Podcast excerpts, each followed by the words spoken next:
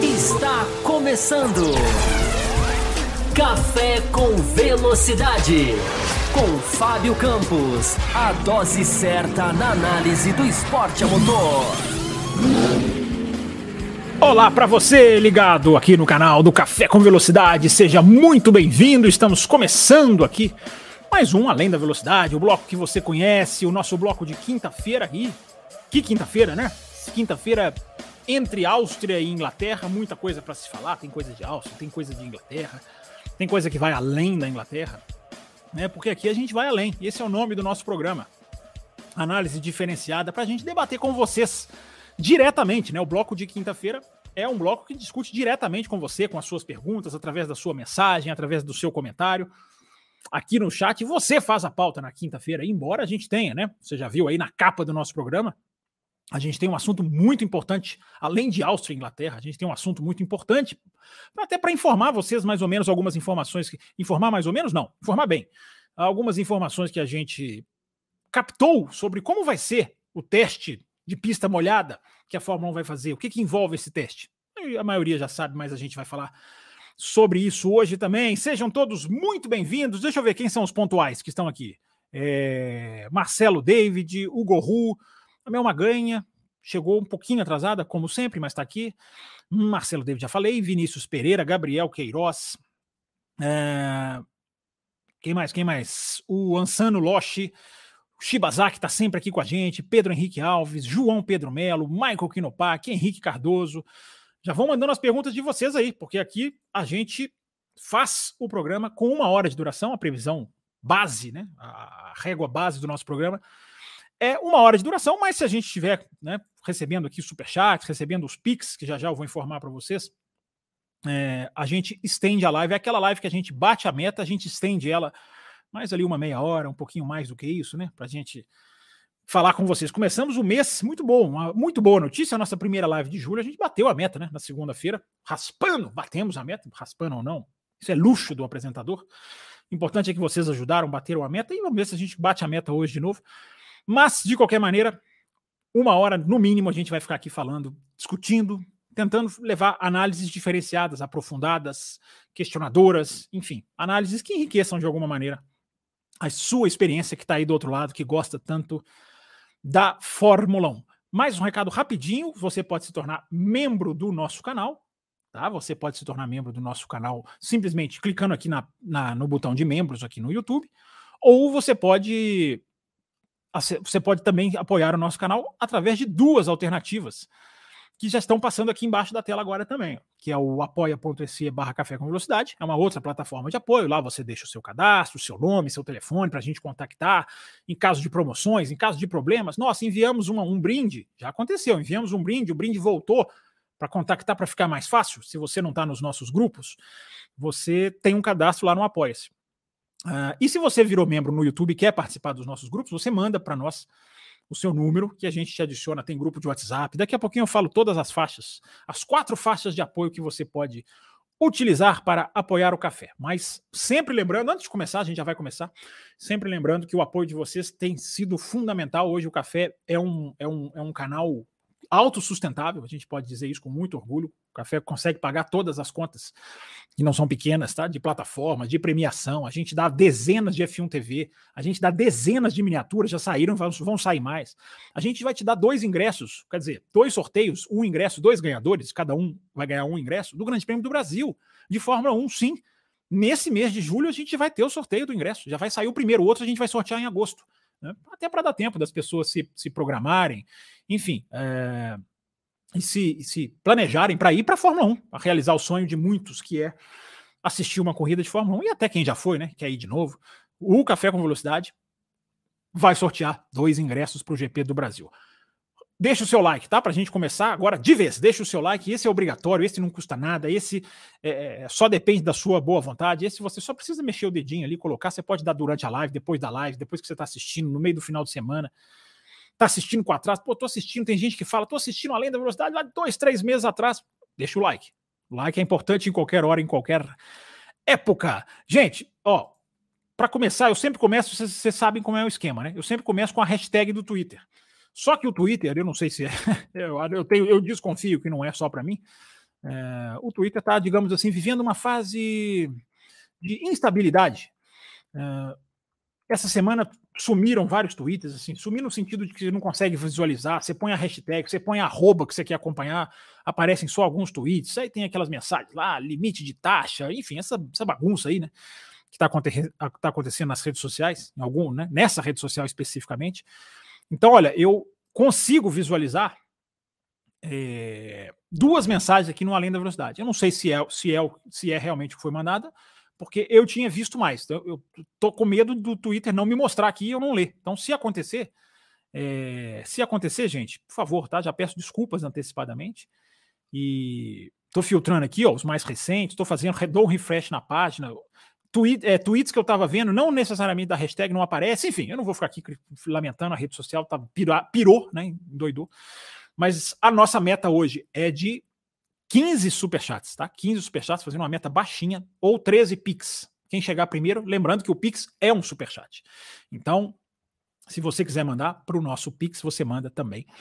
Uh, deixa eu colocar aqui na tela, né? Pô, você está oferecendo o Pix? Tá aqui o Pix para você participar. Você pode apoiar, inclusive, nesse, nessa, nessa chave também.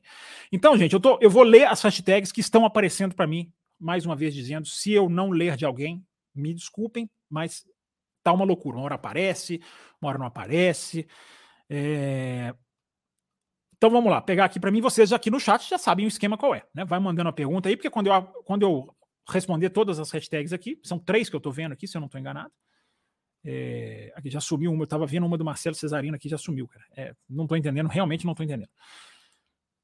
E aí eu venho para o chat, mas vamos lá, que está aparecendo para mim aqui do Antônio Carlos, o nosso Tuareg. Ele manda para mim aqui. Boa noite, Fábio. Manda para nós, né? Atualmente, a aerodinâmica dos carros de Fórmula 1 uh, eh, tem maior relevância no desempenho do que o próprio motor? Olha que, olha que já começa com uma pergunta legal. Hein? É, você acha que isso deve mudar a partir de 2026? Já é uma pergunta profunda, né? analítica. Obrigado, Antônio. É, eu acho que hoje sim. Eu acho que hoje a, isso é sempre muito difícil de você bater o martelo, né? É igual a pergunta do quem, quanto o piloto influencia ou quanto o carro influencia. Você vai ter ali tendências que você vai responder, você vai lembrar de situações, mas você nunca vai ter um número, né? Você nunca vai conseguir bater esse martelo. É, é, muito difícil, eu que não estou na Fórmula 1, chegar aqui e bater esse martelo. Eu acredito que sim, porque hoje os carros você pega, como que a gente pode analisar? Você pega as velocidades máximas de reta. Você tem Mercedes lá no, no final, e você tem Mercedes lá na ponta, de cima. É, eu estou fazendo para os lados assim, mas está errado, né? Assim, vertical.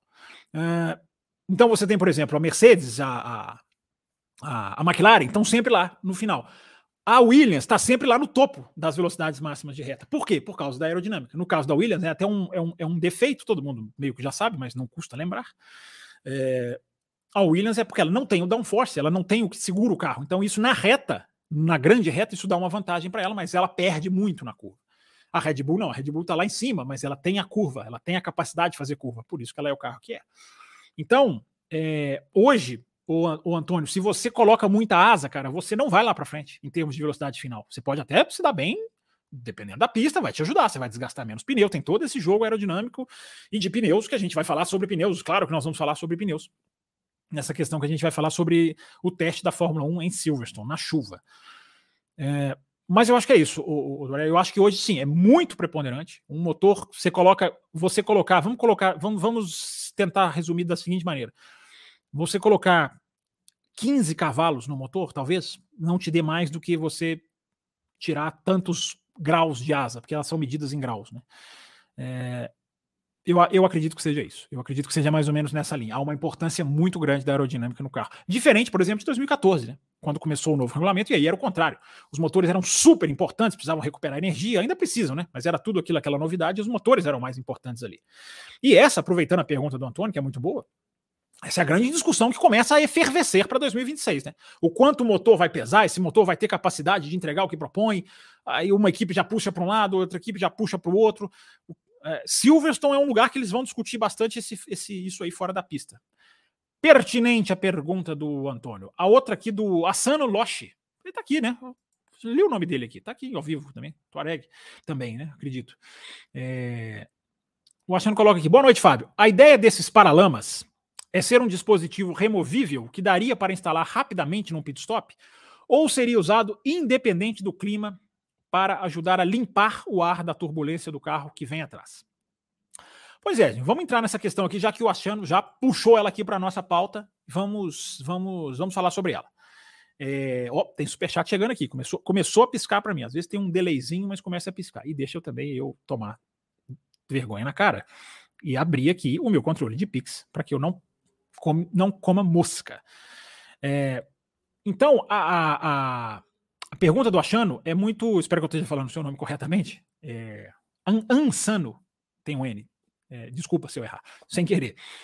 É, pergunta dele é muito boa, dessa questão do Paralama, como que vai funcionar. Então vamos lá, tem, tem várias informações aqui que eu trouxe sobre o que esse teste dos Paralamas, que eu deixei misterioso na abertura, embora eu falei, está na capa do programa, né?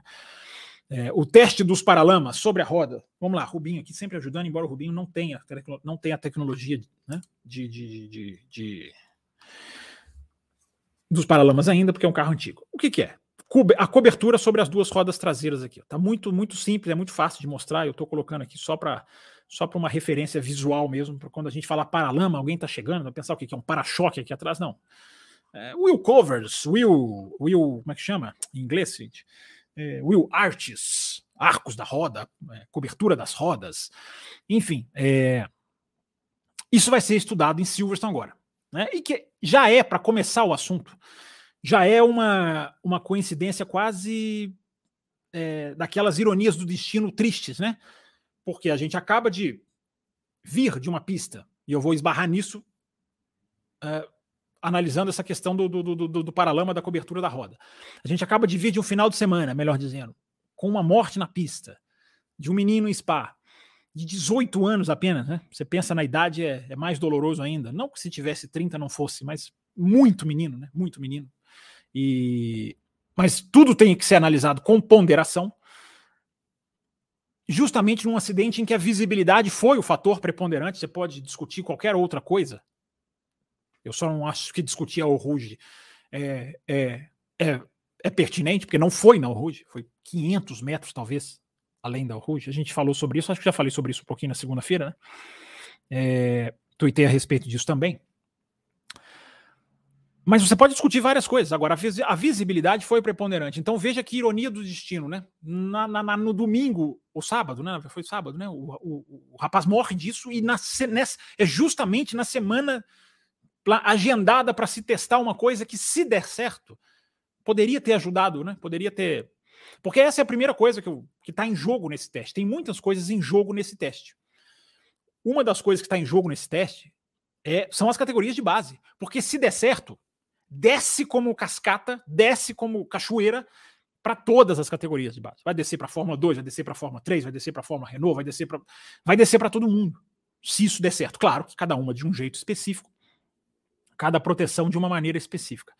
Gente, eu só esqueci de falar que o mínimo para a meta é de cinco reais, tá? Para gente, a gente fazer o, o superchat ou o Pix, para que a gente consiga bater aqui a nossa meta. Eu já botei uma meta baixinha hoje, né?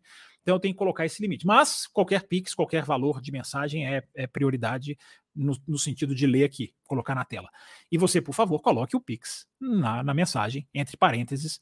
Se você mandou, se você fez Pix, vai mandar a pergunta que te dá direito à prioridade. Escreva Pix antes da pergunta para facilitar para esse pobre coitado aqui que tem que cuidar de, de, de chat, de informação, de, de controle, enfim, é, de tudo mais. Uh, então vamos lá, vamos continuar essa análise. Está é, tá em jogo uma coisa muito séria, está né? Tá em jogo uma coisa muito, muito importante.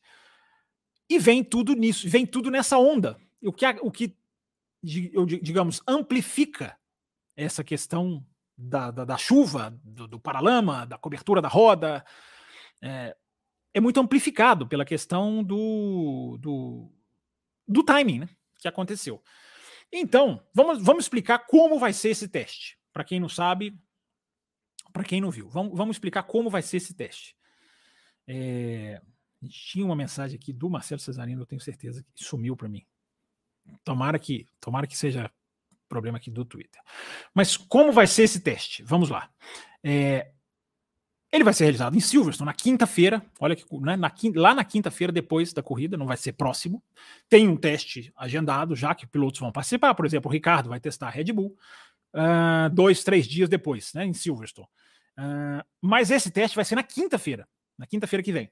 Hum, daqui exatamente uma semana, para quem está assistindo ao vivo.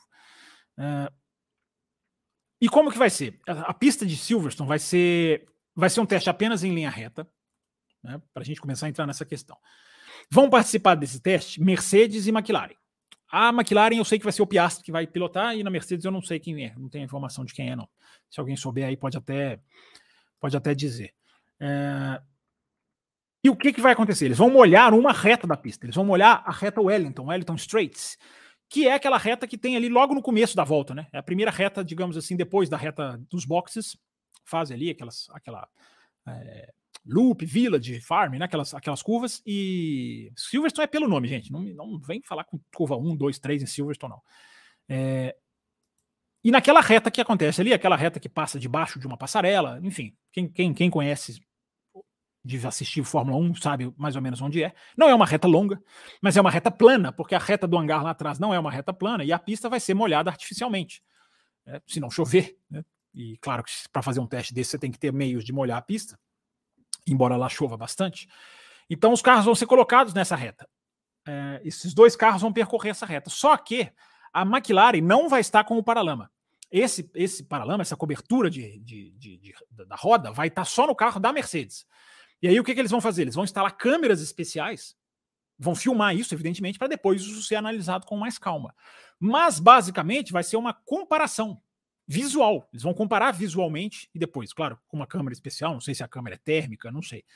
É, não sei se uma câmera térmica, nesse caso, resolveria. Aí eu estou falando da minha cabeça. Mas vai ter ali uma, uma, um processo todo de instalação de câmeras para filmar. E eles vão fazer essa comparação. Então, o, o, o, esse, esse, essa cobertura de rodas já está com todo esse desenho planejado, toda essa estrutura do teste, como vai ser. E aí eles vão fazer várias voltas, mas eles vão molhar só aquele trechinho da pista ali. É... E aí depois vamos fazer a análise. O que mais que a gente pode falar? Essa peça, vou chegar na pergunta do ouvinte, na, na hashtag que ele mandou. Essa peça ela vai ser padronizada. Ela vai ser uma peça padrão. Ela não vai ser uma peça que cada equipe faz. E isso muda muita coisa, gente. Porque essa peça vai ter um impacto aerodinâmico. Essa peça vai ter um impacto. Uh, então essa peça tem que ser muito estudada. Não é uma coisa que será feita, digamos assim, eu acredito, com muita rapidez.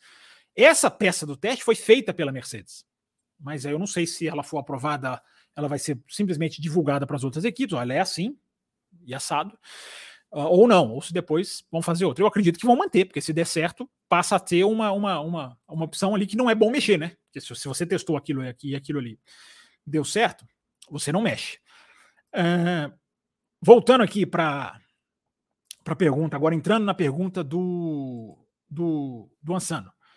É, ele pergunta, né, se é um dispositivo removível que daria para instalar rapidamente num pit stop. Não. A informação é que esse dispositivo ou ele é instalado no carro antes da corrida, vamos supor que antes da largada começa a chover forte. Esse dispositivo estará atrelado ao pneu de chuva. Precisou do pneu de chuva, vai, vai. Eu não sei se vai ser proibido colocar com, pneu, com pneu intermediário. Não tenho essa informação ainda. Muita coisa está sendo definida ainda, né, gente? O objeto nem aprovado está ainda. Mas ele vai ser instalado ou antes da corrida começar, ou numa bandeira vermelha. Precisou parar, bandeira vermelha, por causa da chuva. Da bandeira vermelha não vão, as pessoas não vão se livrar. Ela vai continuar tendo necessidade, ela vai, ela vai existir para que esses dispositivos sejam instalados. Então eles não serão instalados num pit stop, que é a pergunta do Ansano. E a outra pergunta que ele faz também que é interessante, ele pergunta que seria usado independente do clima para ajudar a limpar o ar da turbulência para o carro que vem de trás. Não, eu acho até que isso aí pode ser uma ótima ideia para o futuro o Ansano, mas no momento não. No momento ele, é, ele vai ser instalado, liberado com pista de chuva. E ele não vai sair do carro. Uma vez instalado numa bandeira vermelha ou antes da corrida começar, ele vai até o final, aconteça o que acontecer. Secou, abriu sol, nevou, é, não sai do carro. Coloca-se, mas não se retira. Então isso também tem que ser estudado. Com esse objeto em alta velocidade. Como que vai ser? Né? Acredito que não seja, digamos assim, um grande problema, mas é uma coisa que tem que ser planejada, tem que ser estudada. E aí tem um impacto aerodinâmico, né? Que aí é outro, digamos assim, é uma discussão para um segundo momento. Mas são informações aí de como vai ser, de como vai rolar, de como está se desenhando. Esse dispositivo, também é uma informação que eu peguei, esse dispositivo, ele pode ter luz no futuro. Ele também pode carregar luz, mas a iluminação é aquela que dá a sinalização para o piloto de trás. Eles já imaginam isso também, mas isso também é num, num segundo momento. Agora vamos além, porque o nosso programa chama-se Além da Velocidade. Vamos além disso, vamos às implicações do que pode, do que pode vir desse, dessa cobertura de rodas. Uh, tem muita coisa em jogo, como eu comecei o comentário dizendo, porque hoje há um momento de enorme pressão sobre corrida na chuva, sobre o ruge, sobre, enfim, sobre segurança de, das pistas, sobre barreiras no entorno da pista.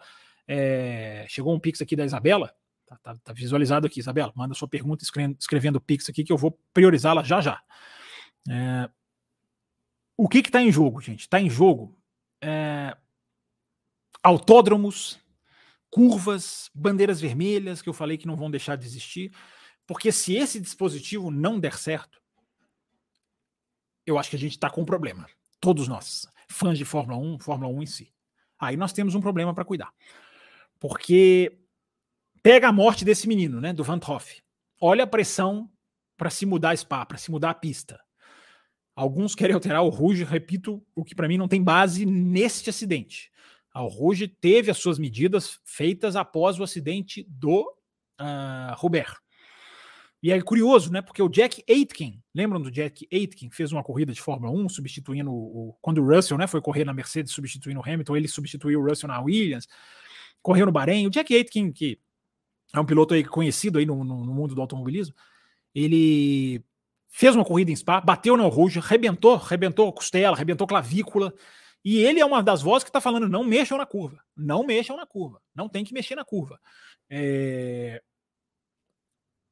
então é curioso colocar esse, esse contraponto, porque hoje há uma pressão muito grande que eu não sei se o automobilismo vai segurar. Não sei se o automobilismo vai segurar. Se acontece mais alguma coisa na Rouge, se acontece mais alguma coisa na Bélgica, as pessoas estão já estão querendo pegar, mudar a curva por aproximação, porque está sendo analisado muito no calor da emoção. Esse é um risco que todos nós corremos quando há uma morte. A gente não pode ser 100% frio, mas a gente não pode ser analisar a Fórmula 1 no calor da emoção.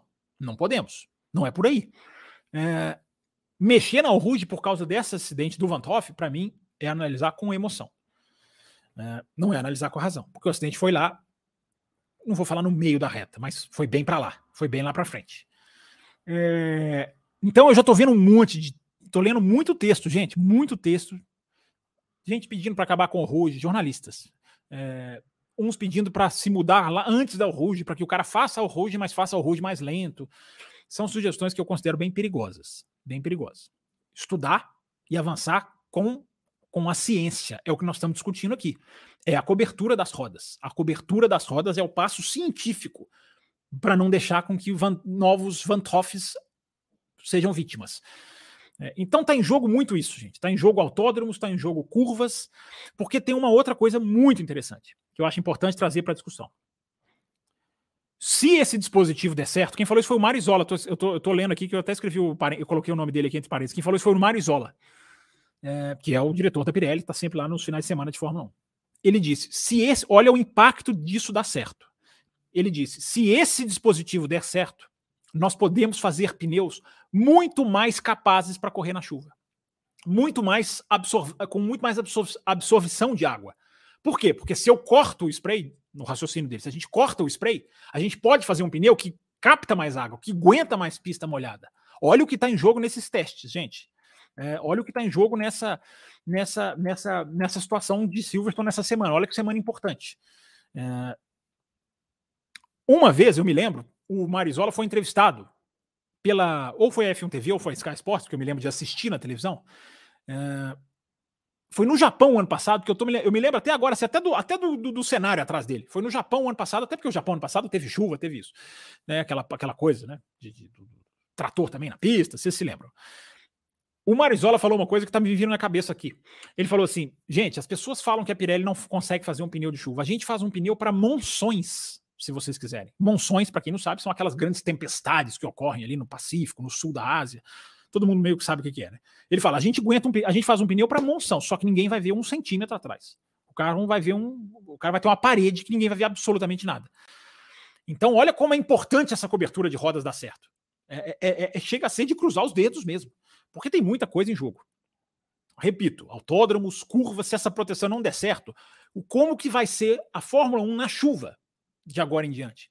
Porque a pressão anti-chuva já está vindo de todos os lados.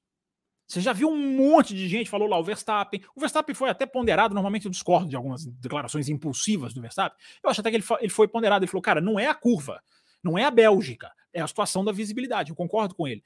Mas ele também vem para um lado que tem muita gente vindo. Eu não estou nem julgando, estou só relatando. Não dá para largar na chuva com spray, não dá para largar com muita chuva, não dá para largar. Alguém colocou lá no meu Twitter: ah, 75% da corrida não tem que largar. Olha como a balança da opinião pública vai pendendo para esse negócio de chuva, não. É como se a Fórmula 1 fosse regimentando mais gente para esse pensamento. E se a Fórmula 1 tinha todos os pés atrás, todos os pés, os dois, atrás, com fazer corrida em chuva, todos nós já vivenciamos bandeiras vermelhas muito longas, demora, chuviscando, os caras não vão para a pista, a gente fica lá, né? Ó, oh, pô, mas por quê? E quem analisa sempre lembra da questão do spray. É, imagina agora, com uma morte, com o peso de uma morte, porque o, o, que, o que é o sentimento do diretor de prova? Cara, nesse clima, não, não o clima literalmente, mas no clima, nesse ambiente de, dessa nuvem negra, se eu solto esses carros e dá alguma coisa, o que, que vai acontecer comigo? Então, é muito importante, no contexto da cobertura dos pneus, discutir o momento, o clima que a gente está vivendo. O clima que a gente está vivendo. Então, tem muita coisa em jogo nesse, nesse teste que vai acontecer. É, eu repito, o clamor emocional é muito forte. É uma ironia do destino que esse menino morra dias. É claro que mesmo se der tudo certo, vai, vai é para 2024. Não dá tempo de ser para 2023. Mas mesmo se der tudo certo, né? Que coisa, né? Que ironia triste, né? Esse, esse rapaz morrer na semana em que um passo vai ser dado para a questão da visibilidade, que foi tão preponderante. Mas eu pergunto para você, antes de evoluir na discussão, antes de evoluir com o programa e começar a responder superchats, pix e afins. É, o que, que você está disposto a mudar? Seguimos correndo na chuva? Fecha os olhos e vai embora? Até que ponto a visibilidade tem que ser mais preponderante do que já é? Ou a FIA está certa de fazer essas posições extremamente cautelosas? Ou não? Ela está errada? Uh, o que, que você acha? Deixa aí a mensagem aí no chat, que aí a gente vai lendo também aqui no decorrer do programa. Deixa eu começar 27 minutos, já estou chegando na metade da live, cara, na metade da live. Então deixa eu puxar superchats aqui que vão chegando, sempre tentando na ordem cronológica. E se der tempo, é uma coisa que não, não há garantia, a gente puxa também mensagens aqui uh, de quem mandou, independente de ser superchat ou não, tentando atender aqui a galera. Mas a prioridade sempre aqui para o superchat que ajuda o café né, a se manter e e a avançar e a evoluir. Ele está aqui. A primeira mensagem na tela é dele. Uma honra receber Carlos Eduardo Ferreira. Boa noite, Fábio. Você tem alguma informação sobre as implicações da calota na aerodinâmica dos carros? Uh, a calota na roda, que você quer dizer, ou Carlos, ou você está dizendo, porque calota, Carlos, eu sei que eu estou sendo, posso estar tá sendo muito literal com você. Calota é, o termo técnico é aquilo que está aqui, ó, que é o que protege o arco da roda, o, o, o, o, o raio da roda, da roda literalmente. É, mas como você mandou essa pergunta já tem um tempinho, você está falando dos paralamas, né, da cobertura das rodas, né, tá, tá, acho que já está mais do que respondido, ou mais ou menos respondido, enfim, se tiver mais dúvida, manda para cá. Ou complementa a sua pergunta, mesmo que se não seja com superchat, que eu, eu, eu vou pescar ela aqui. O outro superchat é outro do Carlos Eduardo Ferreira. Vendo, uma, vendo umas corridas no final dos anos 90 e no início dos anos 2000, é impressionante como os carros andavam colados durante toda a pista.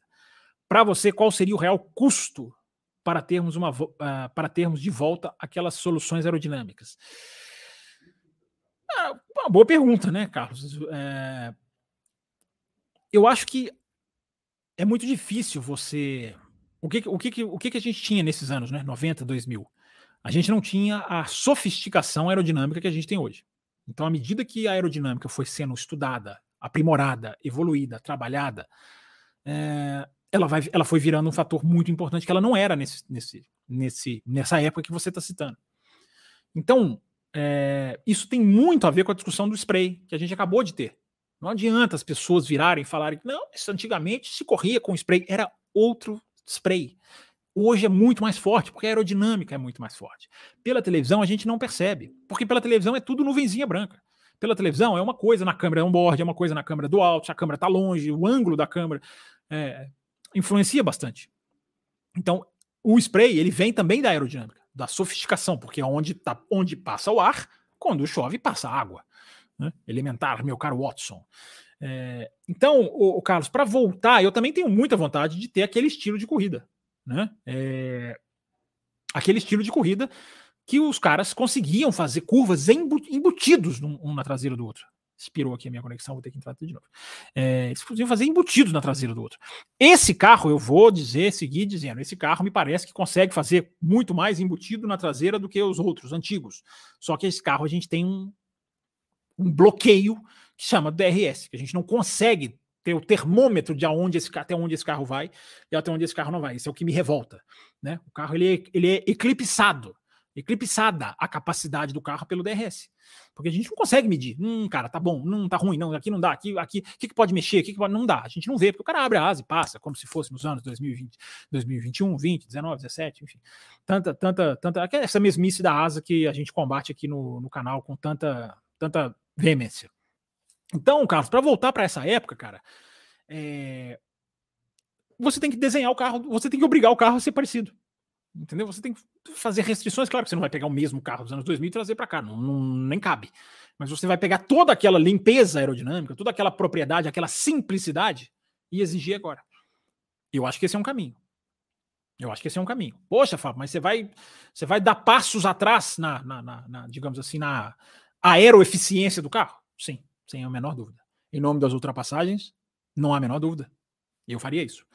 É, só por regulamento, Carlos. Eu acho que só para voltar aquilo ali, cara, não, não adianta achar que um efeito solo, que um não sei o quê, é, ou medidas agressivas, né? Como eu já citei aqui do Anthony Davidson, que causa que eu abracei. É, soluções radicais, como se tirar a asa dianteira. Tirar a asa dianteira. Bico do carro, como já foi em outras épocas, era outra questão aerodinâmica. É, tira a asa dianteira. O Anthony Davidson, eu sempre cito a frase do Anthony Davidson aqui. Enquanto você tiver uma asa dianteira sofisticada, ela vai precisar do ar. É elementar, meu caro Watson, de novo. Uh, você vai precisar. Então, se você tira, você tem que adaptar o seu carro para viver sem ela. E viver sem aquele ar que vem ali. Então, quando você tem um carro à sua frente e você está sem aquele ar que vem ali, você já sabe viver com isso. Acho que é o jeito mais simples que eu consigo. É, é estudo, Carlos, é estudo, cara. é, é, é tem que se mexer muito, cara. Tem que se mexer muito para. Tem que ser agressivo. Eu acho que eu te respondo dessa maneira. Tem que ser agressivo. Ah, vamos puxar mais uma asinha para cá, vamos. Não, eu, eu citei, eu não sei se foi aqui no café ou se foi lá no Auto Racing. Uma, o Anthony Davidson de novo, coincidentemente, porque dessa vez porque o Anthony Davidson estava na, na cabine da Sky Sports, ele comentou o Grande Prêmio da Áustria na cabine, uma coisa que raramente ele faz. Dessa vez ele estava ali no, no, no posto de comentarista oficial da corrida. E e ele falou, eu até tinha uma dúvida se ele ainda estava pilotando para Mercedes no simulador. E ele tá. E ele falou, preste atenção na frase do Antônio Davidson, ele falou, eu piloto esse carro horas e horas e horas. O do ano passado e esse. A cada dia que passa, esse carro está mais parecido com o carro de 2021. Por que, que o Antônio Davidson está falando isso? Bate demais com a pergunta do Carlos. Porque o carro vai avançando aerodinamicamente. Os engenheiros vão vão adicionando downforce. É o objetivo de vida de um engenheiro, adicionar downforce no carro.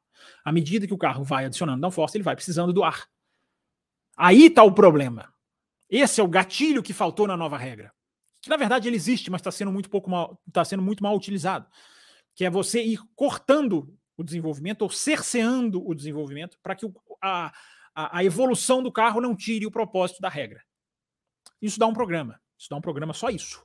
Mas está acontecendo. Isso está acontecendo. O propósito da regra vai diminuindo a cada dia. O Pat Simons, já citei essa frase aqui, cito de novo. O Pat Simons, durante essa pré-temporada, aquelas que a gente fica assistindo do começo ao fim para tentar pescar uma coisa relevante, são 30 horas, 32 horas, e a gente pesca. E eu acho que essa é uma delas.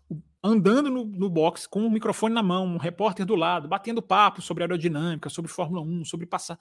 Uh, porque é pré-temporada, enfim. Os caras vão ali cobrindo num jeito mais leve. O Pat Simons confessou. Ele disse ele, a regra de 2009 morreu no meio do ano. No meio do ano ela já não tinha, ela já foi neutralizada pelo avanço dos carros, difusor duplo, lembra daquilo? É, e a Fórmula 1 caiu na mesma armadilha, pelo visto. Ou está caindo. A Fórmula 1 tem que se mexer. A Fórmula 1 tem que agir. Quem também tem que se mexer sou eu. É, aqui o Pix da Isabela, aqui achei o seu Pix. Obrigado, Isabela. Ano passado, em Suzuka, o cenário da primeira largada foi parecido com o Spa. A visualização era mínima e quase o Gasly bateu no trator e nem por isso ninguém cogitou mexer na pista. Bom raciocínio, exatamente. Não é que a gente tem que sentar, né, Isabela? Tô indo na sua linha de raciocínio, não é que a gente tem que sentar e cruzar os braços. Né? Eu, eu, eu, não tô nessa turma, gente, que defende gladiadores. É, deixa aí, e o risco é assim, e se morrer, morreu. Eu não tô nessa turma. Não tô nessa turma. Não, são os pilotos mais corajosos, tem que ser só pela coragem. Não sou dessa turma. É, os caras já são os mais corajosos. Quem já viu uma corrida de Fórmula 1 ao vivo, em qualquer lugar, em qualquer pista, sabe que os caras já são muito corajosos só de fazer o que fazem. Mas não é que você tem que relegar a segurança. Claro que você tem que pesar a segurança. Claro que você tem que tentar fazer com que a, o spray seja diminuído. Né? É, eu acho que ninguém é contra isso. Né? É, isso aí, Isabela. Muito obrigado pela sua, pela sua mensagem. Gente, já estamos com 35 minutos vocês falam pra caramba, mas vamos lá, vamos lá, porque tá, tá legal, como sempre é, né? Vitor Frutuoso tá aqui também. Esperamos um dia poder dizer que esse novo dispositivo seja tão importante quanto o Halo, ou Halo, né? E dizer que mais uma vida foi salva. Hip Danilo Rontoff. É isso aí, Vitor. Eu acho que eu acho que entra um pouco nisso aí também, né? Também vai ser um, um dispositivo, né, Vitor, que vai mexer visualmente com o carro ali, como todos estranhamos quando entrou o Halo. É, mas eu acho que todo mundo quer pagar esse preço, né? Pô, para correr mais na chuva, colocar um paralama ali na roda traseira, eu acho que todo mundo quer pagar esse preço. E nem é um preço para nós pagarmos, né? Estou falando só da questão visual. Gente, eu pulei superchat? Não, não pulei não. É... Se eu tiver pulado, me avisem. O Carlos Eduardo, ele manda um superchat para falar, viu? O Carlos Eduardo é um parceirão. Era o Paralama, diz ele, mudando o assunto da live. Fiquei pensando essa semana sobre a dominância que estamos vendo esse ano e tenho uma dúvida. Se a Red Bull ganhar 100% das corridas esse ano, pode deixar a Fórmula 1 em maus lençóis? Eu, como eu sou jornalismo verdade, eu vou contar para você. O Carlos me avisou que ia fazer essa pergunta durante a semana. Tá? Ele me avisou. Aqui é jornalismo verdade. Ele me deu spoiler, eu até brinquei com ele. Falei, Carlos, spoiler de pergunta? Ele riu da minha cara. Ele deu spoiler da pergunta. Mas, independente disso, brincadeiras à parte, é, eu, acho que, eu acho que vai ter um impacto, digamos assim, eu ia falar sonoro, né? Vai ter um impacto, sim, de, de publicidade, vai ser sonoro se a Red Bull ganhar todas, negativo, porque vai virar manchete, cara vai ser, vai, vai, vai, vai, isso, vai, isso vai ser construído aos poucos. Além, além de tudo, é, é a faca torcida lentamente, Carlos, porque vai chegando lá. Então isso vai ficar assunto constante. Não é que vai chegar no final do ano e vai, alguém vai pegar uma tabelinha, vai pegar aqui as anotações do Fábio Campos e falar assim: ó, oh, a Red Bull ganhou todas. Ninguém ganhou nenhuma. Não, isso vai ser, já é, né? Já está sendo, né? Lentamente. Escureceu aqui, voltou a luz. Foi, pus a mão na frente aqui. É, isso vai ser lentamente mastigado. E essa é uma mastigação negativa. Essa é uma mastigação negativa. Porque se acontecer, vamos na pergunta do Carlos. Se acontecer, é, vai reforçar para o fã que não é tão próximo, que aquele que assiste de vez em quando, aquele que está ali meio no caminho, será que eu assisto isso? Será que eu gosto disso? Será que eu entro, não entro? É, esses vão ser, esses vão ter uma manchete mais forte. Não, o cara que é fã como vocês aqui, né, que estão aqui no chat, pra, pra, pra é, pau para toda obra, é, é, um, é um impacto. Para outras pessoas, o cara que nem assiste Fórmula 1 vê a manchete no jornal, tá lá assistindo aquele jornal esportivo, ele vê a manchete, Red Bull vence todas as corridas, o cara vai pensar, pô, não dá para ver esse negócio. Não, o cara, a equipe ganhou todas as vezes no ano. Entendeu? Espanta. Eu acho que espanta, sempre repito, sempre reforço. Não estou falando de vocês, vou dizer assim. Eu acho que eu estou falando aqui para pessoas muito ligadas com o automobilismo, ou se você está se ligando, seja muito bem-vindo. É... Mas tem, tem. Eu acho que, acho não, tenho convicção de que a Fórmula 1 torce demais para que alguém ganhe uma corrida. Nem que seja pelo impacto, não vai mudar nada. O Verstappen já é campeão, Red Bull já é campeão, o Verstappen é campeão de construtores. A gente já falou isso aqui, ó. É, é isso mesmo, Verstappen campeão mundial de construtores. É... E é engraçado, né? Porque eu coloquei só um parênteses que eu coloquei lá no Twitter, né? Que a, a, como foi uma humilhação para a concorrência a Red Bull fazer o que fez, né? Parar parar para pegar aquele pontinho, né? E eu falei o ponto descartável, chamei o ponto de descartável, porque é o que, o que veio de gente falar, nossa, como é que você pode dizer que o ponto é descartável? Todo ponto vale. Lembre-se de 2021. Gente, vocês realmente acham que, dois, que esse campeonato vai, vai, vai chegar perto de 2021? E os caras, não, né, não, porque pode, porque, porque não, não é possível. É, acharam que eu estava criticando a Red Bull ter feito isso. Assim, os caras meio. Né? É, é aquela turminha, né? Mas enfim, vamos continuar.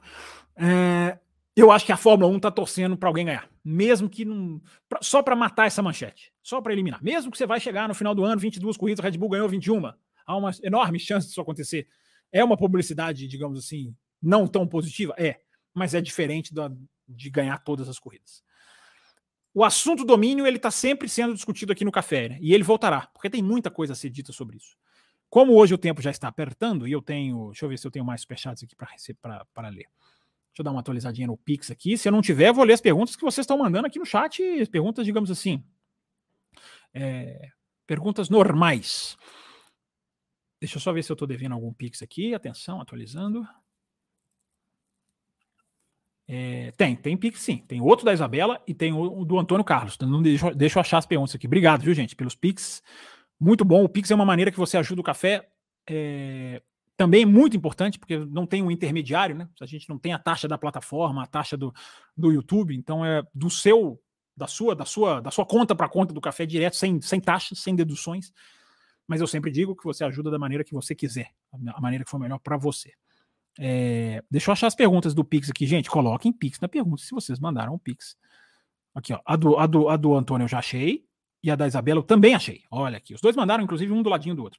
Acho que a visualização do piloto é importantíssimo, já que a questão de segurança está acima do entretenimento. Esse caso deu razão ao Masi, nesse caso, no GP, é, esse caso deu razão ao Masi no GP da Bélgica de 2021, ao fazer quatro voltas e fim.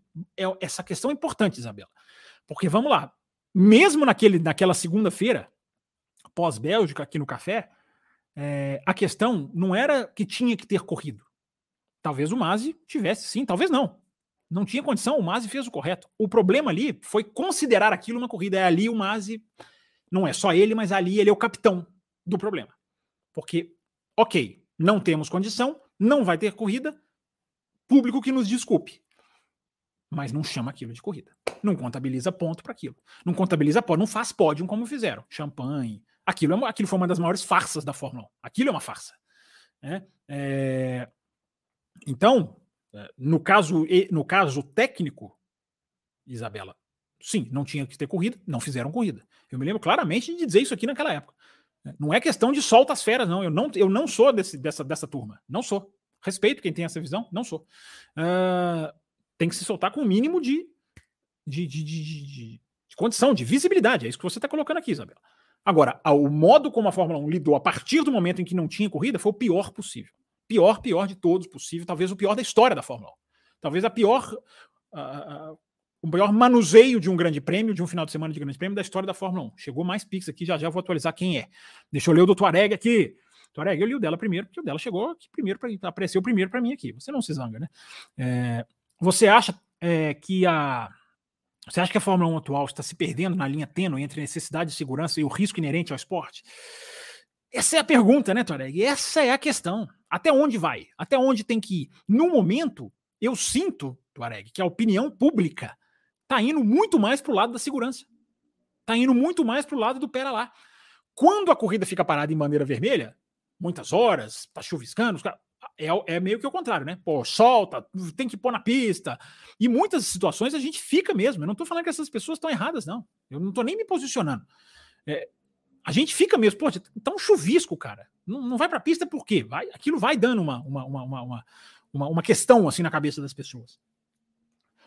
Mas essa é a grande questão, né, Tuareg? Qual é aonde até onde vai a segurança e até onde você não pode deixar que o automobilismo perca a sua essência? É o destruir ao Ruge. Destruir ao Ruge, né, como alguns têm escrito, né, é... é matar a essência. É matar a essência. O Ruge é essencial. Eu sou testemunha ocular.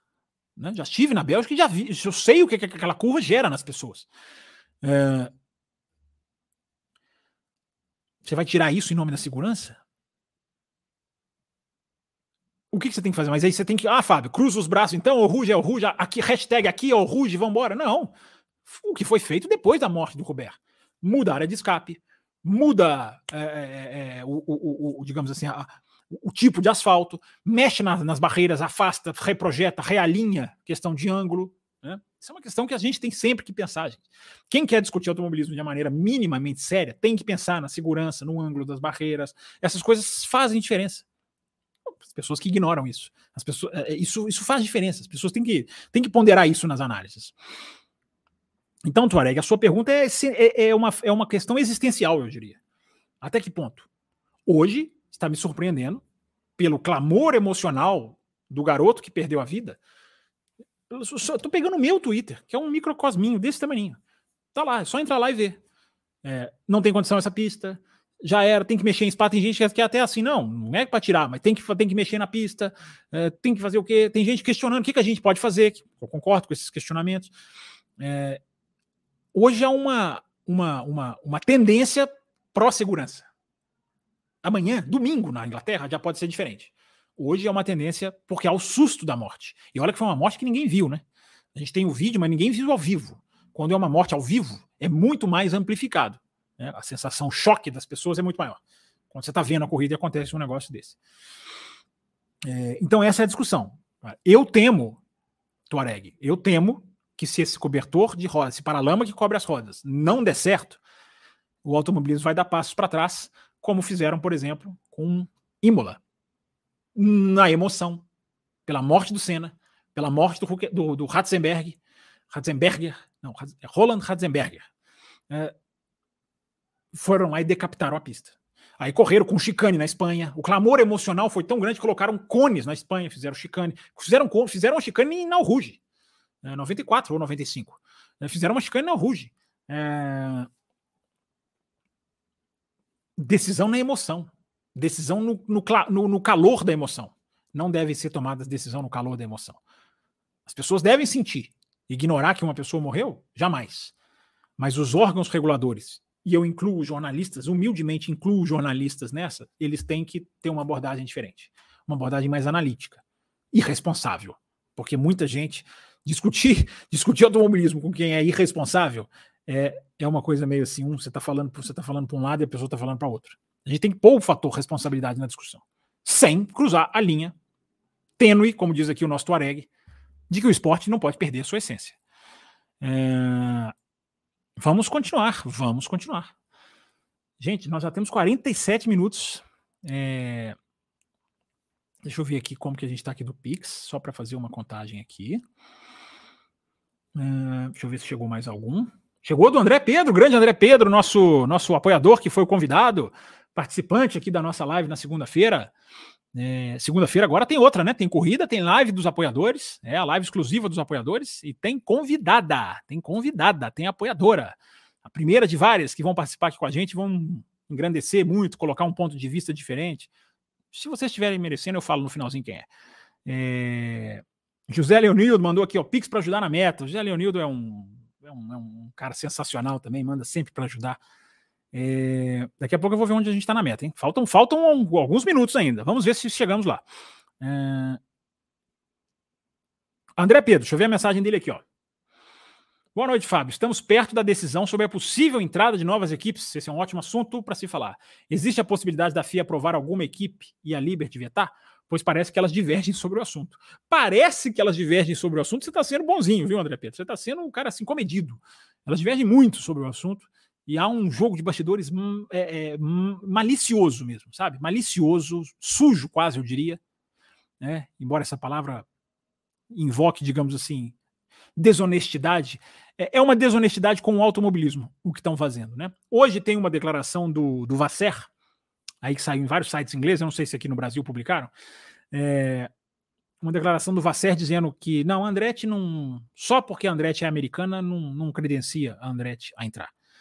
É, que eu não vou nem entrar no literal, porque eu não entro no literal desses caras nesse assunto. É, é, o que, que é, simboliza? Digamos assim, um preparando o terreno, me parece, sabe? Ó, então a gente está preparando o terreno, então a gente vai. A gente vai já dizendo que não é bem assim, que não está garantido, que não precisamos tanto para a gente poder vetar. Eu posso estar errado. Eu posso estar errado. É, mas a leitura que eu faço é essa.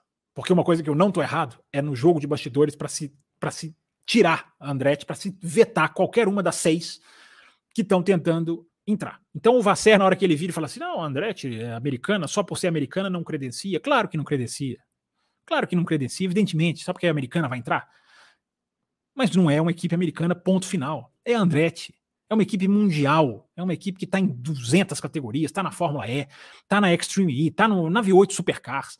Tá, tá, tá, tá, é, uma, é uma equipe tradicional. Não é uma equipinha qualquer que surgiu. Não é, é uma equipe muito mais tradicional do que a Haas. Que olha o que a Haas acrescenta na Fórmula. Tem gente que acha que não, né? Mas olha o que a Haas acrescenta na Fórmula 1. Tira a, tira a Haas da Fórmula 1.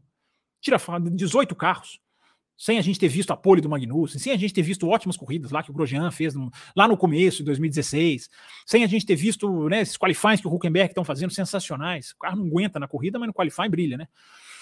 É, Andretti é muito maior do que a Haas, jamais foi. Talvez jamais será. É, então, são frasezinhas que eu leio como, como uma maneira de, de preparar o terreno. Né? A informação que eu tive Daqui a pouco eu vou falar do calendário, estou falando de informação antecipada, e, e quem escuta o Além da Velocidade não se surpreendeu com o calendário que foi divulgado ontem, anteontem, essa semana. É, mas a informação, cara, que eu tenho, assim, que é bem, bem sólida, é de que a ideia era o seguinte: dá tempo se alguma dessas equipes candidatas trazia uma montadora junto. Vamos dar tempo. Dizem até que essa prorrogação do prazo tem um pouco a ver com isso. É, vamos ver se chegam montadoras junto com essas equipes. É, porque, por exemplo, a parceria da Cadillac com a Andretti é uma parceria muito mais nominal do que, do que. Ela não é técnica, ela é uma parceria de nome, como a Alfa Romeo. Não tem nada da Alfa Romeo no carro, da Sauber. Mas ela chama Alfa Romeo. A parceria. Mas é a Cadillac, né, gente? É a Cadillac. É um nome, é uma marca. É um marketing, é uma, é um, é, um, é uma expertise que a equipe tem, um know-how. Expertise é feio, né? Só não é mais feio que know-how. Eh, que a equipe tem. E a equipe está ali patrocinando. O que, que impede da, da, da Cadillac uh, virar e dizer: ah, vou fazer o motor, vou passar a fazer o motor desse negócio aqui? O que, que impede? Nada impede. Nada impede né, dela entrar. Então o Andretti para dentro é, é, é, tem até essa vantagem, fora outras 855 que eu já falei aqui. Fora outras 855 que eu já falei aqui. Então, a gente está vendo, André, é, a gente está vendo, ó, olha a mensagem aí, ó. Olha a mensagem aí, ó. Pingou aqui, tá, tá, e pingou um superchat aqui, bateu. Bateu. É, a gente está vendo, André, uma, uma, uma campanha, é, porque existe essa possibilidade sim que você pergunta. A FIA aprova. Eu diria para você que é muito difícil a FIA não ter aprovado alguma equipe. Eu, eu diria para você, mas eu não tenho essa informação. Eu gosto de separar o que é opinião e o que é informação. É mais opinião que eu estou dizendo de que a FIA, porque ao todo o esforço do Sulayen, toda a questão, os elogios que o Sulayen faz a Andretti. Gente, a Andretti, a estrutura que a Andretti tem no mundo hoje. Um dia apareceu um rapaz aqui na live dizendo: Ah, mas Andretti é, não, não, não, não tem garantia nenhuma. Garantia ninguém tem, mas olha o que, que a Andretti é no mundo do automobilismo. Em termos de patrocínio na Indy, em termos de estrutura que ela tem, fábrica que ela está construindo. Como é que vão negar uma equipe dessa com a Cadillac de, de patrocínio, digamos assim, de bandeja? É, não tem a menor condição. As outras eu não sei. Aí você tem a high-tech com muito dinheiro por trás. Aí você tem a, a, a, aquela fórmula equal com dinheiro saudita por trás. A gente pode ter todas as restrições à Arábia Saudita, todas, mas que os caras não têm dinheiro, a gente não pode dizer. Né? É, se a FIA chegasse e dissesse, não, Arábia Saudita, não vamos envolver, cortamos essa equipe. É, eu, nem, eu nem me oporia, embora eu estou falando aqui uma coisa totalmente fora do, do real, porque a Fórmula 1 tem amplas ligações com a Arábia Saudita. Amplas ligações. Não preciso desenhar para vocês, vocês sabem disso. É, então isso pode acontecer sim. Isso pode acontecer sim. A gente está a poucos dias de saber se a Fórmula 1 vai ter bom senso, bom senso, ou se a Fórmula 1 vai se agarrar a uma mesquinharia chucra, banal, egoísta e que coloca o esporte em péssimos lençóis, porque a chance de aumentar o grid nunca foi tão grande. Nunca foi tão grande. A condição nunca foi tão melhor. É... Obrigado, André. Boa pergunta, viu? Grande André Pedro. É... Esther dos Santos. Ó, eu vou contar para vocês. Vai ser a Esther que vai estar aqui. Eu já eu não aguento guardar segredo. Jornalista não aguenta guardar segredo. A Esther dos Santos é a nossa convidada da segunda-feira. Esther dos Santos, sempre legal, sempre bacana aqui participando das nossas lives todas as nossas apoiadoras gostam muito de discutir automobilismo, as, as, as, mulheres também, e vão, vão ser muito bem recebidas aqui. E a Esther gosta muito, que ela está até falando, a Esther gosta muito desse lado fora da pista, desse, desse lado político. É, é, a Esther que é cientista política, se eu não estiver falando errado, né, Esther? Se eu tiver, por favor, me corrija. Mas vai ser um prazer receber a Esther aqui com a gente no bloco, na live para os apoiadores. Segunda-feira, para que, que, que, que esse cara tá falando live para os apoiadores? Segunda-feira tem o Café com Velocidade, normal, nove da noite. Uh, a gente falando tudo do Grande Prêmio da Inglaterra. E depois tem o bloco extra dos apoiadores, o, blo o bloco dos apoiadores. E vai ter a presença da nossa querida Esther, que pergunta aqui, ó. E a F1? É, e a F1B, leva de aprendizado é, para 2024, 2026. O que, desculpa, eu li errado. O que a Fórmula 1 leva de aprendizado de 2024 para 2026 para melhorar a competitividade? E a FIA? É, eu falei um pouquinho, aquilo que eu falei um pouquinho agora atrás, o, o, o, o Esther, da questão do, do não deixar o, o desenvolvimento estragar o espírito da regra, isso para mim é essencial. Sentar e cruzar os braços até 2026, a gente corre o risco de não mudar quase nada. Além dessa questão competitiva, estou falando de aerodinâmica, carro seguir o outro, ultrapassagem é vital, é a mais importante, mas tem também a questão de alguma coisa que possa ser feita para o esporte ficar mais competitivo, né, para dar mais condição de outras equipes chegarem. Né? Não é prejudicar Red Bull, sempre bom dizer para aqueles que não entendem, né, mas dá mais condição, dá mais escalonamento, dá mais, dá mais o quê? Esse é o tipo de discussão que tem que ir antes de 2026, Esther. Tem que ser antes de 2026. Tem que começar já esse tipo de discussão. Fora essa questão da aerodinâmica, das ultrapassagens. E aí tem várias coisas, né, Esther? Colocar mais times no grid, é, aí tem, tem, tem, tem muita coisa. Mas aprendizado, eu acho que é como como como como fazer esse carro melhor. Agora, né? É o que eu falei também, né? Se a gente não vê do que esse carro é capaz, como que a gente vai melhorar esse carro? Ou nós vamos ficar de DRS para sempre?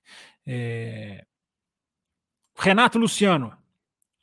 Vamos estender a live, tá, gente? Então você que tá mandando a sua pergunta aí que não é superchat, vai dar tempo da gente dar uma lidinha aí, passar algumas aí sim. Ela é cientista política, tá certo, legal, legal, Esther. É... E ela pergunta aqui. É... Aliás, o Renato Luciano pergunta aqui. E a atualização das McLaren vai para o carro do Piastri também nessa corrida? Entre os rookies é o melhor. Existe diferença entre Pace Car e Safety Car? Não, é o Pace Car. Ele é um nome da, que o americano dá, né? Ele é um nome do carro que dita o ritmo, né? Por isso que ele tem esse nome, e ele sai antes da largada começar. Ele dá o ritmo e sai, antes da relargada acontecer. Ele não entra necessariamente por questões de segurança. Sabe, Renato? Acredito que essa, essa seja a diferença, mas enfim. É o carrinho que lidera o pelotão, no final das contas. Assim, a atualização do, do da McLaren vai para o carro do Piastri é, ele recebe. O Norris também atualiza o carro, porque como aquilo que a gente falou aqui no café, né? É uma atualização em três partes: Áustria, é, Inglaterra agora e depois Hungria. É uma tríplice atualização, ela vem em três, em três prestações, digamos assim. E, e agora também o Norris também atualiza. E eu acho, inclusive, Renato, aproveitando a sua pergunta, eu acho que a McLaren é uma das grandes é uma das grandes incógnitas né, dessa corrida, é uma das grandes pontos de interrogação. Aquilo que a gente tinha ali da Mercedes depois da Espanha, né, nossa, e agora? A Mercedes chegou ou não chegou? Mas é a mesma incógnita que a gente tem. A gente tem a mesma incógnita. E essa McLaren é aquilo tudo que mostrou na Áustria? Ou também como a Mercedes em Barcelona, porque também tem uma situação muito semelhante. Né? A McLaren historicamente vai bem na Áustria, ou, ou na história recente. O, o, o, Norris, se eu não me engano, ele, ele tinha antes dessa corrida cinco top 5 em sete corridas. É uma coisa mais ou menos por aí.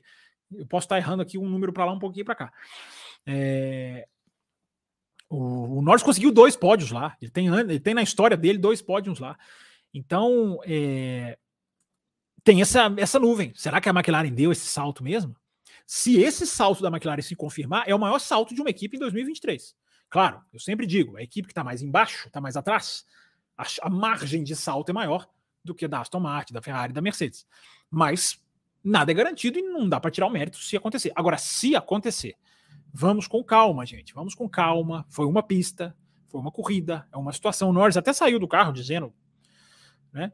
É, o Norris ele disse tantas, tantas coisas interessantes. Uma das coisas que interessantes que ele disse é sim, limite de pista é regra e nós temos que cumprir. É, ele disse que eu quase bati o carro em várias, em, todas as voltas eu estava quase batendo o carro coisas que a gente não percebe assim muito de fora, né? É, não vi a câmera on-board dele com detalhes, mas ele, ele, ele é crítico, né? Ele é, ele é pé no chão. Ele é muito pé no chão. Inclusive, ele fala, né? Ele falou uma vez para Sky Sports. Ele falou, cara, eu sou o cara que, quando eu chego na fábrica, tá todo mundo festejando um bom resultado, eu sou o cara que fala, não, peraí, não é, calma, não é bem assim, a outra equipe tem isso, a outra equipe vai vir disso, não sei o quê. Aliás, chegou a vez da Alpine, né?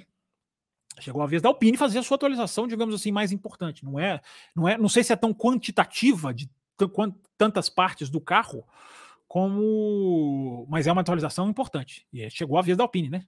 Porque todo mundo atualiza e a Alpine fica lá, né? Passeando. É, tô querendo dizer, vocês entendem, né? Ela, ela, ela tem que avançar também. Mas enfim, eu acho que essa questão da McLaren, é, acho que eu falei tudo, né?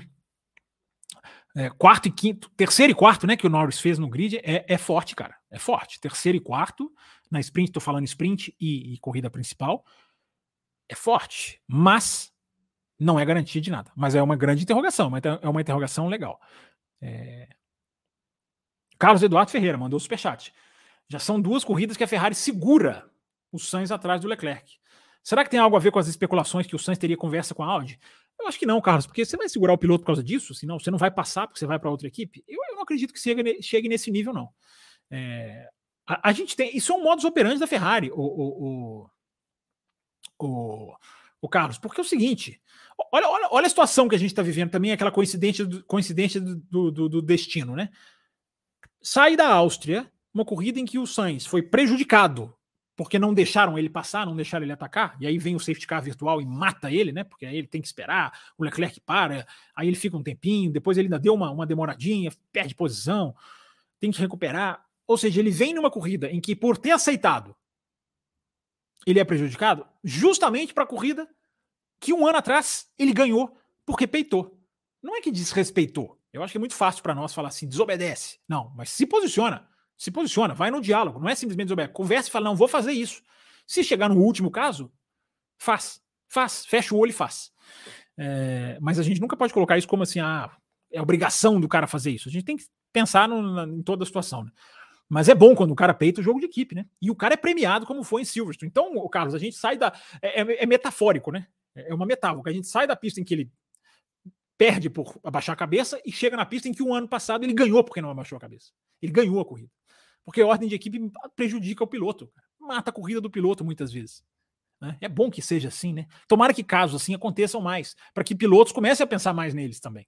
Não é esse discurso, ah, eu sou funcionário da equipe, tudo que a equipe manda. Isso vai matando, né? Isso vai matando a disputa. Claro que tem que é, coexistir com a, com a equipe e os interesses da equipe. Mas esse negócio de tudo que a equipe, tudo que mestre mandar, né? Tem tanto piloto que não é assim. Aí no grid atual mesmo a gente tem.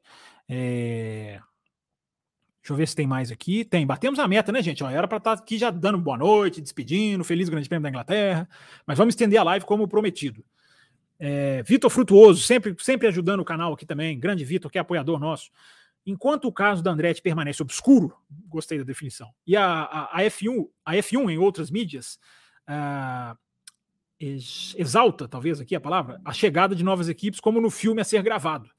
E no jogo F1 2023 um pouco contraditório, não é?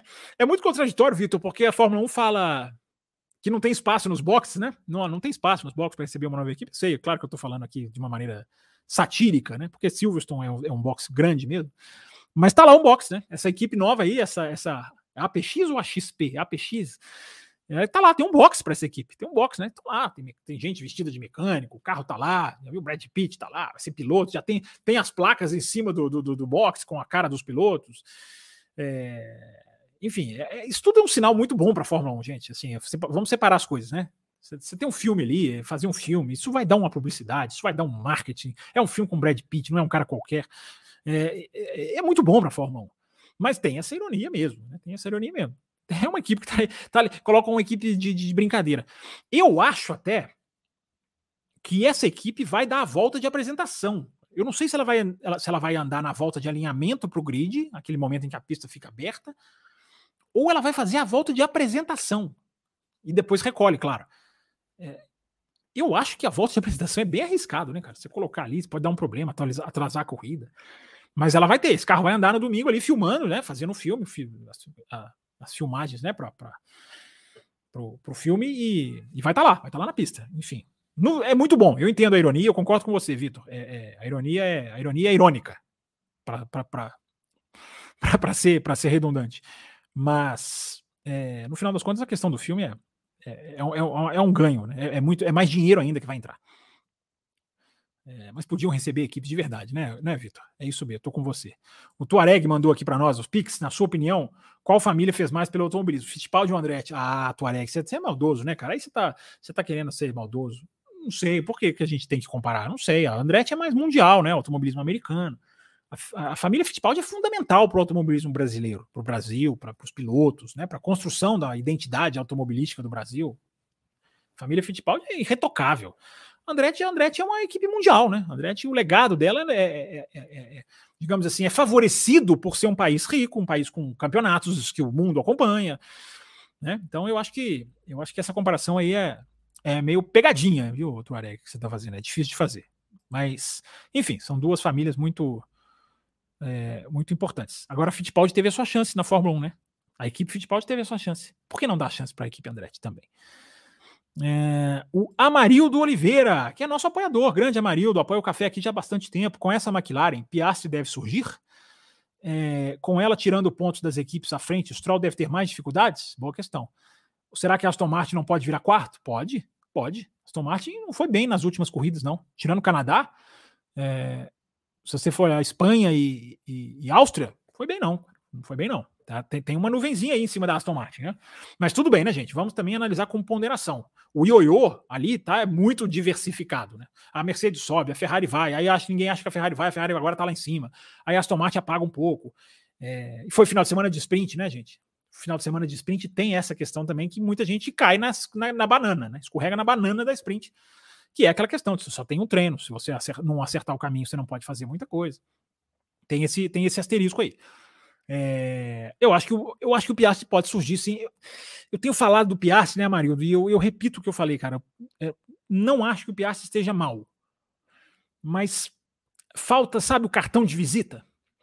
Eu tô sentindo falta. Eu sei que eu posso estar sendo muito exigente, eu não estou dizendo isso em nenhum, em nenhum modo que isso é uma coisa negativa, é, no sentido de futuro, de prospecção para ele. Mas tá faltando aquela atuação, sabe? Aquela atuação que o cara desce do carro e fala assim: meu nome é Oscar Piastri, eu tô aqui. Tá faltando isso. Eu espero isso dele. Mas se não vier, não quer dizer que ele tá mal, que ele não, que ele não vai, que ele não vai, que ele não vai dar certo, que ele não vai dar tempo. Ele tá até muito bem comparativamente ao Norris, né? Em termos de tempo, de análise, da telemetria, né? Ele tá muito, pro, ele tá próximo do Norris. Ele não é o Ricardo, ele tá fazendo mais do que o Ricardo. Isso tudo é muito claro. Mas eu sinto falta de um cartão de visita, porque ele veio muito forte. Agora ele tem até o final do ano para dar o cartão de visita dele. Entendam só que não é isso aqui não é uma coisa negativa, é um feeling que eu acho que que eu acho que envolve o cara. Esther dos Santos manda mais um superchat aqui. Ó. Você aposta que vai ter uma mudança na ordem das forças no segundo semestre por causa do túnel de vento? É mesmo, o túnel de vento há sete dias, né? Uma semana atrás ele foi resetado, né? Aston Martin perdeu bastante, é, a Mercedes perdeu, perdeu, perdeu um pouquinho, a Ferrari ganha um pouquinho, né? É, e para quais equipes, né? A Esther pergunta aqui. É, eu acho que é muito. Não é assim muito claro, Esther, assim, da gente da gente cravar. Porque até a questão do túnel de vento, ela agora vai impactar um finalzinho desse ano, porque tem todo aquele delay, né? Você, você idealiza a peça, você projeta, você põe no túnel de vento, se dá certo, você imprime, entre aspas, e isso tudo vai se desembocar lá em setembro, outubro. Então, essa, essa atualização do túnel de vento, ela impacta mesmo 2024. Essa impacta mesmo, essa, esse reset em junho. Mas vamos ver, vamos ver no final do ano, porque essas equipes, né? Você tem razão na sua pergunta, essas equipes estão muito ombro a ombro. Ferrari, Mercedes, Aston Martin, elas estão muito ali no detalhe, né? Então, uma atualização que consegue fazer, que vai bem, a gente está vendo que faz diferença. Né? É, a Fórmula 1 está super competitiva, gente. Só tem um cara que está que tá, que tá quebrando isso aí. O resto, é, o resto é impressionante, né? Uma atualização faz diferença. A Ferrari atualiza, ajusta, vai lá, a McLaren põe no carro, o carro sobe embora com asterisco. É, a Mercedes também deu a impressão de que melhorou. A Aston Martin, é, todo mundo, né? A Williams, né? A Williams botou atualização no carro, o carro melhorou. É, então é, tá, tá, tá, tá aquela briga de, de, de, corrida de cavalo. Como é que chama corrida de cavalo? Tem um nome. É, esqueci, fugiu. É, pessoal perguntando aqui cadê as nossas apoiadoras. Elas estão aí, estão apoiando o café. É, Despertando o pachequismo, essa pergunta do Fit e do Andretti. Diz aqui a Esther. É, foi maldoso. O Tuareg foi maldoso. É... O Gorru dizendo aqui o Carlos é a Red Bull do Pix. Ah... Deixa eu ver quem mais. O Carlos está dizendo que eu pulei dois superchats dele. Peraí, Carlos, que história é essa? Como assim? Calma. Eu, estou lendo superchats ainda. É... Deixa eu ver aqui que eu pulei de você. Se eu, se eu pulei, peraí. Li aqui a do Sainz que você mandou. Pulei, pulei não, meu caro Carlos. É, ah, não, você mandou um aqui da Bélgica, sem contar que a Bélgica de 2021 ajudou a decidir o campeonato. E aqui não quero questionar o merecimento e sim a falta de respeito com os fãs. É, mas se você tirar a Bélgica, o Carlos, o, o campeão não muda. O campeão não muda, não. A Bélgica não interferiu no campeão, não. É... Ah, aqui achei, realmente, Carlos, realmente. Vejo alguns comparando com a McLaren de 88, mas para mim é muito diferente, pois em 88 tínhamos uma disputa entre dois pilotos. Sim. Agora, isso é importante falar nessa, nessa mensagem do Carlos aqui, né? É, a Red Bull agora está indo para um recorde que também faz barulho, né? Na pergunta do Carlos, eu disse para ele toda aquela questão, ele me perguntou, a gente puxou o assunto aqui, né? Do barulho de, uma, de um ano totalmente ganhado, vencido por uma equipe. Nós estamos também diante de uma estatística que é barulhenta, que é pesada, que é estatística daquelas que não é assim, ah, número de voltas, é, voltas mais rápidas, estatísticas que cá entre nós eu considero bem relevantes. São estatísticas, são números, mas sei lá, é, número de. Tem, uns, tem, tem umas estatísticas que eu acho assim bem, bem bobinhas. É, essa que eu tô lembrando aqui com a mensagem do Carlos, não, que é o recorde de vitórias seguidas da história da Fórmula 1. Esse recorde é importante. E a Red Bull já tem 10. Se ela vencer, tudo bem que pega uma do ano passado. Uma corrida, a última corrida do ano passado. Mas se ela vencer agora, ela chega à McLaren de 88. 11 vitórias seguidas. É o recorde da história da Fórmula 1. Ninguém nunca fez isso. Então, ela, ela bateu 11, ela bater 12, esbarra ali naquela questão também do impacto. Mas é um recorde é um recorde forte, né? É um recorde, digamos assim, de ser, de ser sim registrado, né? Porque a gente pode estar tá vendo, é, não sei, cara. Eu tenho, eu tenho uma sensação de que vai acontecer alguma coisa em Silverstone, mas enfim, é, tá caminhando para fazer, para tá caminhando para acontecer um o, recorde igualado e até superado. É, obrigado, Carlos, pela sua lembrança, cara. Eu não tinha visto, realmente não tinha, porque pisca aqui para mim e abre uma janelinha alternativa, então às vezes a gente erra. Mas obrigado pela lembrança, inclusive estou colocando aqui que você você, você eu não tinha lido o final da sua mensagem, eu só, eu só li o você pulou dois superchats e fui correndo lá achar. Se eu tivesse lido o que era um sobre a Bélgica e outro sobre a McLaren, eu teria achado até mais fácil. Acontece. É... Hoje tem muitos assuntos. Será que vale um além do além da velocidade? Vem aí, vem aí, além dos além da velocidade.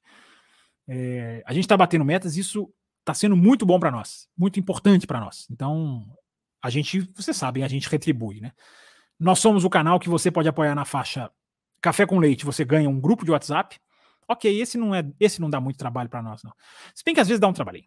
Uh, na segunda faixa, a faixa Caputino, você participa, você assiste né, as lives dos apoiadores que entram no ar toda segunda-feira, pós Grande Prêmio de Fórmula 1. Então, você quer assistir a live para os apoiadores? Quer ter acesso a antigas? Poxa, quero ver como é que foi a live com o Carlos, como é que foi a live com o Brasileiro, como é que foi a live com o André Pedro essa semana, como é que foi a live com o Antônio, é, com tantos outros que já passaram aqui com a, com a, gente, o Pablo Brenner, todo mundo que já gravou. Que você quer assistir todas? A gente te manda os links para todas. Todas estão enviadas num grupo de WhatsApp que ninguém manda mensagem, ele é fechado só para enviar links, justamente para facilitar o acesso.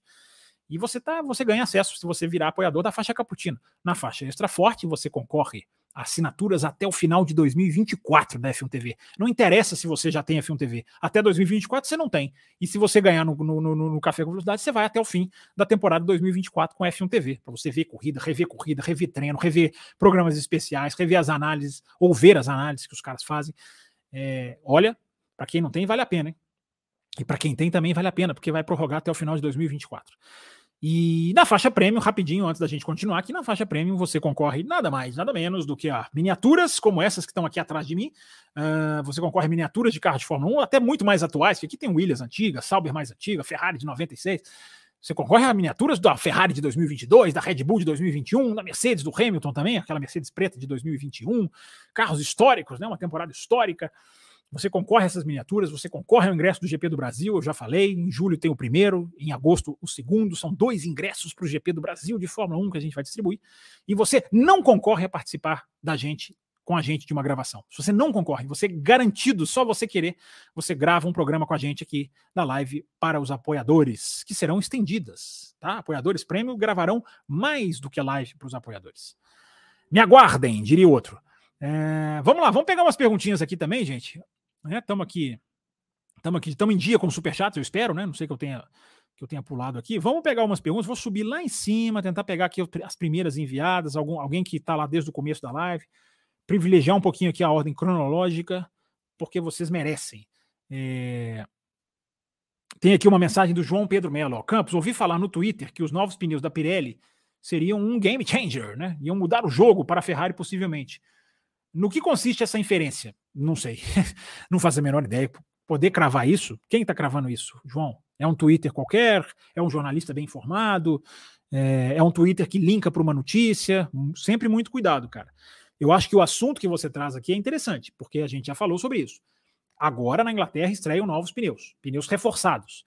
E é aquilo que a gente né, é, vale a pena pelo menos propor reflexão.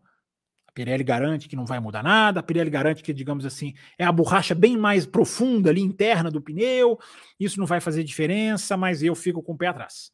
Porque borracha, pneu, hoje em dia é aquela coisa de que um, um grau centígrado, uma, uma, um pouquinho de, de, de, zebra que você evita, a angulação que você faz nas curvas, tudo isso influencia no, no, no desgaste do pneu e, consequentemente, no seu desempenho de colocar o pneu na janela. Então, com esse pneu ultra sensível, será que esse pneu não vai ter nenhuma influência?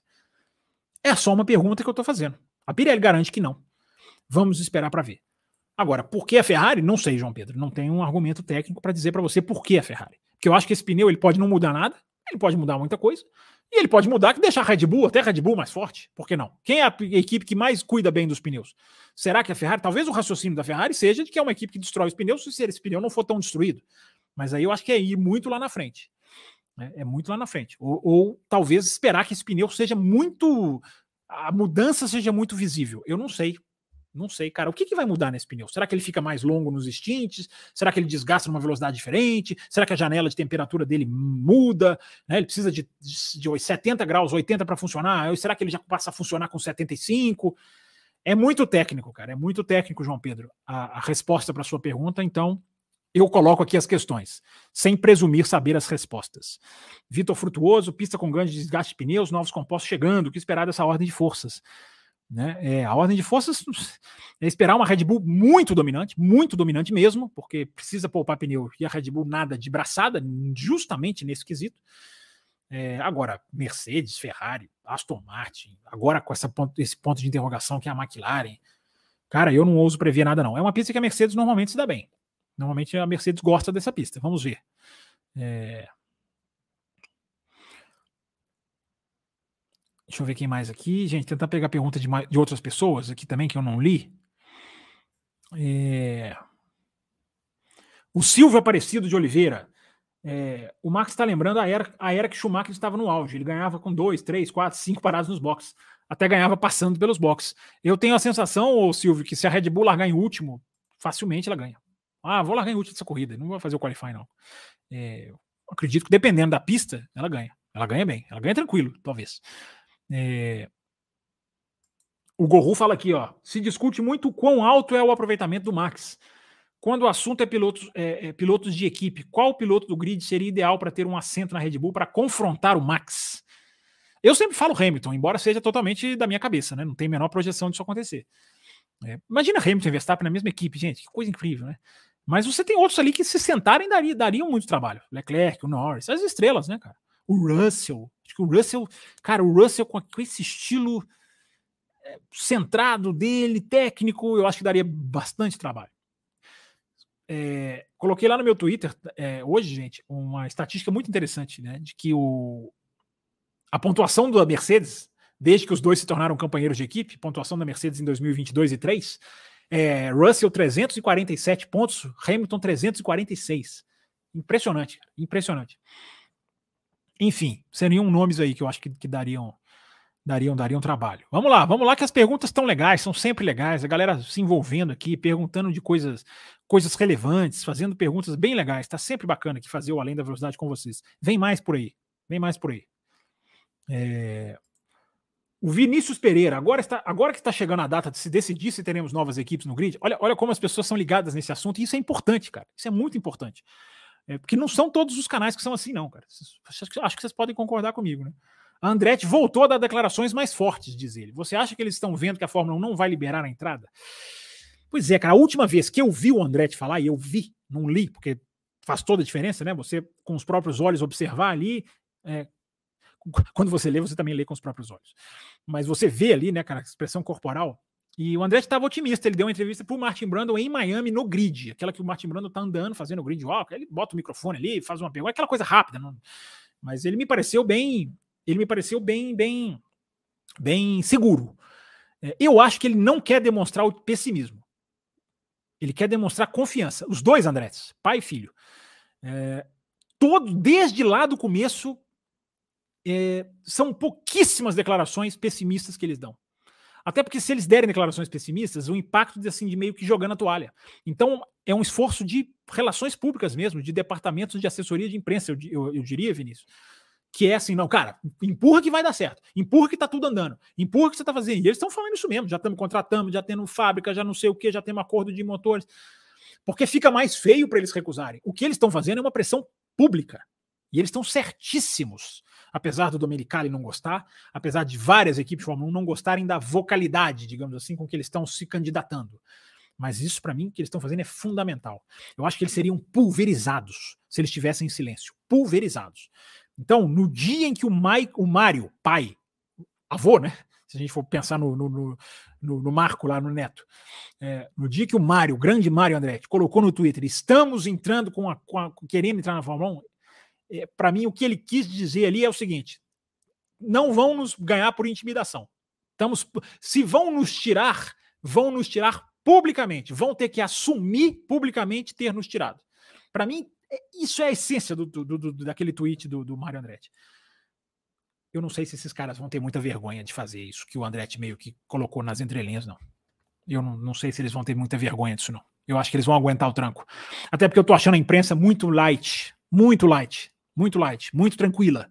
É, eu acho que era hora da imprensa estar tá fazendo mais, mais matérias, recapitulando momentos históricos, é, grids maiores, relembrando corridas, é, fazendo perguntas, propondo pauta. Eu acho que a imprensa está muito quieta, muito silenciosa, muito. Ah, se entrar, entrou, se não entrar, não entrou. Não sei como vai ser no dia seguinte ao veredito, não sei. Seja o veredito qual for. Mas eu estou achando a imprensa muito calada. O café com velocidade fala, conversa, levanta, não deixa o assunto morrer. Vocês vêm nessa pegada também. Olha como é legal, várias perguntas sobre esse assunto. É, nós estamos aqui na luta, cara, pelo automobilismo, pelo bem do automobilismo. Porque não é que a gente gosta da Andretti. E podia ser a Penske, podia ser a Fittipaldi, podia ser qualquer uma. É, se não entrar agora, vai entrar quando? Se a Andretti fica de fora, que outra equipe americana vai falar, ah, eu vou tentar também? Porque o Andretti podia puxar uma Penske, podia puxar uma Ganassi, por que não? Fórmula 1 está morando nos Estados Unidos. Vamos falar assim? Tem tanta coisa, gente, importante em assimilar a Andretti, ou qualquer que sejam outras duas equipes. Você pode colocar mais três, não vão colocar três, eu sei que não vão. Mais duas você pode colocar. É, será que a, a ganância vai. Os caras vão segurar a Fórmula 1 com 20 carros? Será? Eu me pergunto isso todos os dias. E eu sempre lembro, tuitei sobre isso. É, a Fórmula 1 não chegou a 20 carros como um projeto. Cara, vamos fazer 20 porque financeiramente a nossa estrutura vai se dar melhor. Não. A Fórmula 1 chegou a 20 carros à custa de quebras, de falências, de desaparecimentos, de má administrações de equipes, de tudo isso, mas de uma, de uma, de uma estrutura altamente predatória que chegou a dar quase 70% do dinheiro para três equipes e deixarem as outras dividir as migalhas que sobraram.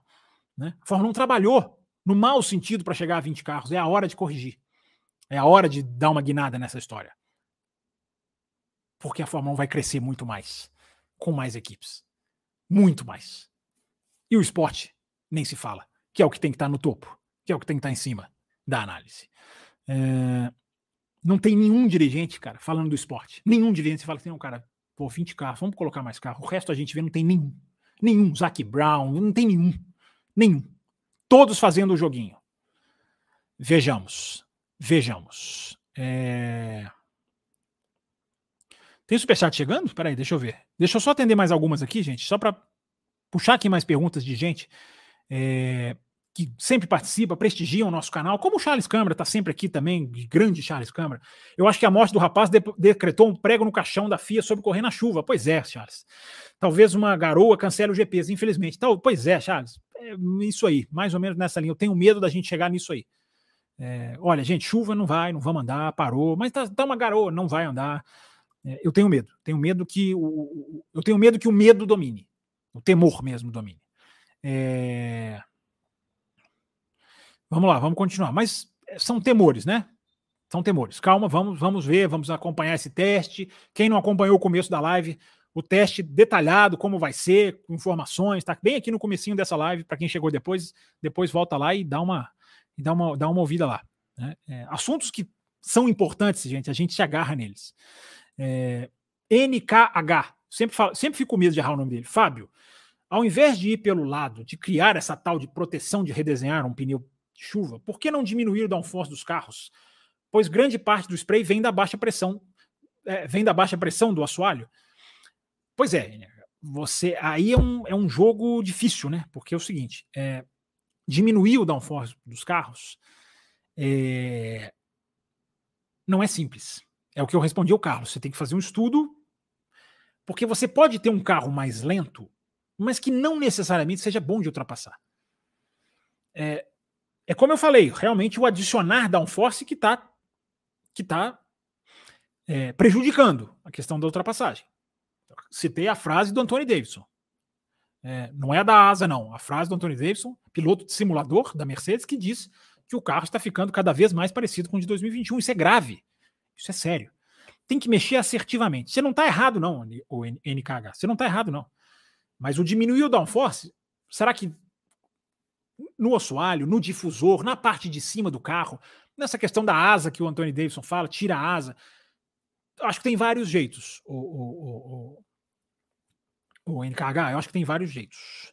Redesenhar um pneu de chuva é uma questão para a questão do, do spray especificamente.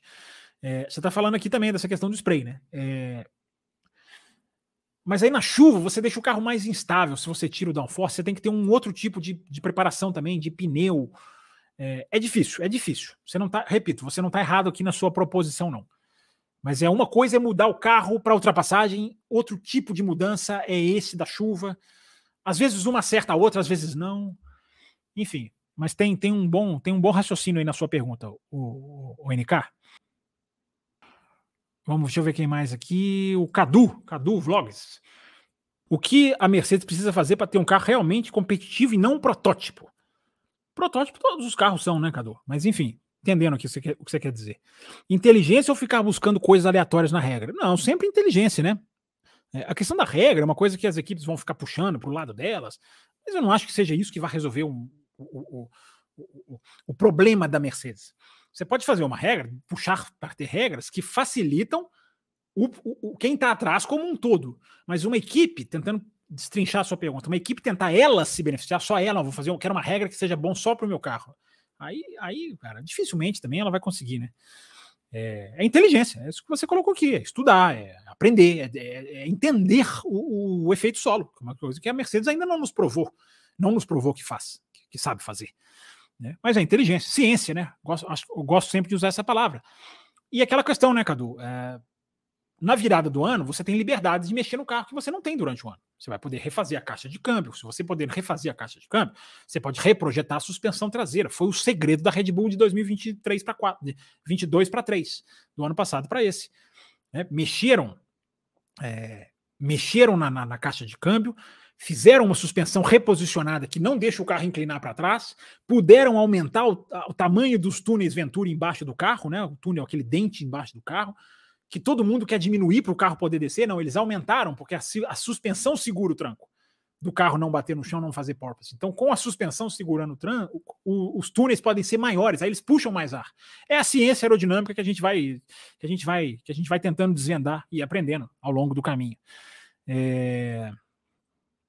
Bem lembrado, aquela corrida foi um fiasco, diz aqui o nosso Cláudio Carteiro, de 2021 que você está falando, né? É... O Cleiton coloca aqui, olha, você entra num cockpit cercado de metal. Na verdade, não é metal, é fibra de carbono hoje em dia, tá, Cleiton? É, mas a sua pergunta tem, a sua, a sua, seu comentário não, não é invalidado por causa disso. Né? Andando 200, 300 por hora, só isso já é um risco. Exatamente, concordo plenamente com você. Cleiton, é, gente, uma hora e 29. Como passa rápido. É, deixa eu ver se tem superchats ou Pix. Deixa eu atualizar aqui o meu, meu Pix, o meu Pixinho. É... Ih, expirou tudo. É... Deixa eu ver se tem superchat então, enquanto o Pix recarrega aqui, o Pix atualiza. É, deixa eu ver, deixa eu ver, deixa eu ver. Aquele assunto do além do além, né? Eu li, né, Carlos? O, o primeiro depois dele é o não me lembro o ano. Mas esse tipo de mudança aconteceu quando o Vettel estava na Red Bull. Após a mudança, ele ganhou todas as corridas. É, a gente falou sobre isso aqui. Acho que na segunda-feira eu falei sobre isso aqui, ô Carlos. 2013 teve uma mudança em Silverstone. Até, tem até essa coincidência, né? A mudança foi, é, foi, não foi a mudança, foi os pneus que se destruíram em Silverstone, dilaceraram em Silverstone. Eles fizeram ali uma mudança de emergência em 2013 mas não, não, não casa exatamente assim, pneu com o começo do domínio da Red Bull, foi mais ou menos por ali, mas pode ter uma relação, né? É isso, é isso que você está dizendo, pode ter uma relação. Ali foi um pneu mudado no meio do ano e uma equipe que passou a nadar de braçada no meio do ano. É... O Alexandre Magno pergunta onde o Bruno comprou o capacete dele. Não faço a menor ideia, cara. Eu sei que o capacete dele é do Alance Júnior, né? Não sei, não sei onde ele comprou, não. É...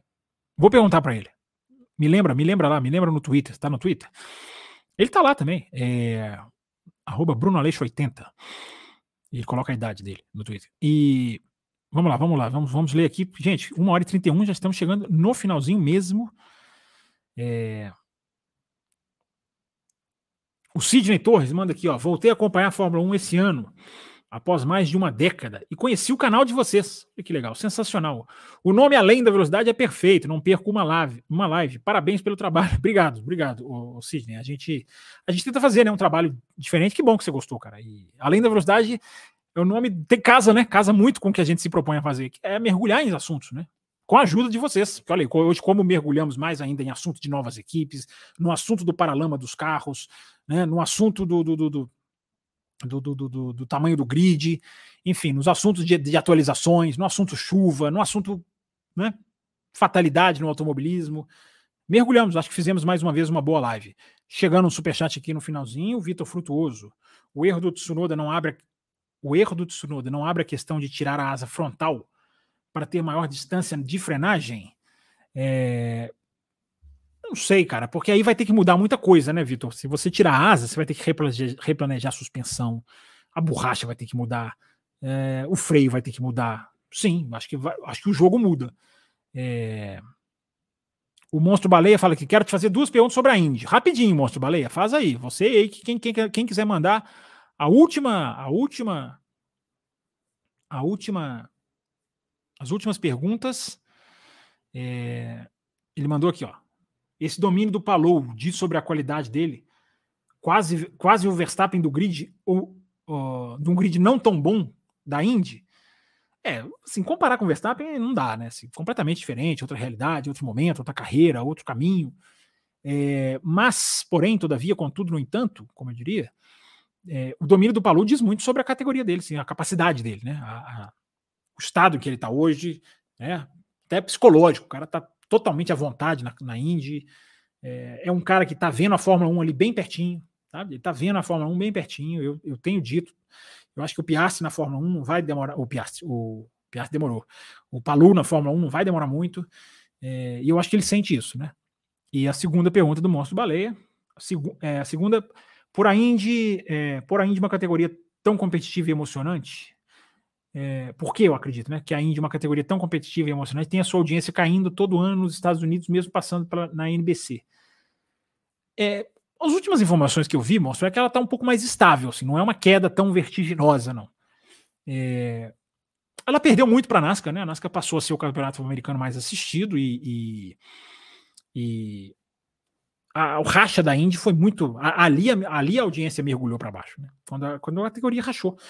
E, ela vem buscando achar seu espaço, né? Ela tem uma 500 milhas, que é um, uma potência de audiência, e depois cai. É, eu acho que tudo começou lá na, na, separação das duas categorias, cara. Mas é uma categoria boa, uma categoria que tem, tem muita força nos Estados Unidos. Tem muita força. Por mais que a gente constate essa instabilidade dela, ela ainda tem muita força, tem um grid muito grande, muitos carros querendo entrar, muitos patrocínios querendo se, querendo se envolver. Gente, é isso. Chegando aqui ao final, então, é, da nossa live. Em breve teremos novas lives extras. O Além da Velocidade vai possivelmente ter um bloco extra, vai se encaixar na nossa programação. E isso aí está sendo definido. Em breve, mais informações, porque eu estou vendo que tem muita gente perguntando aqui do Além do Além.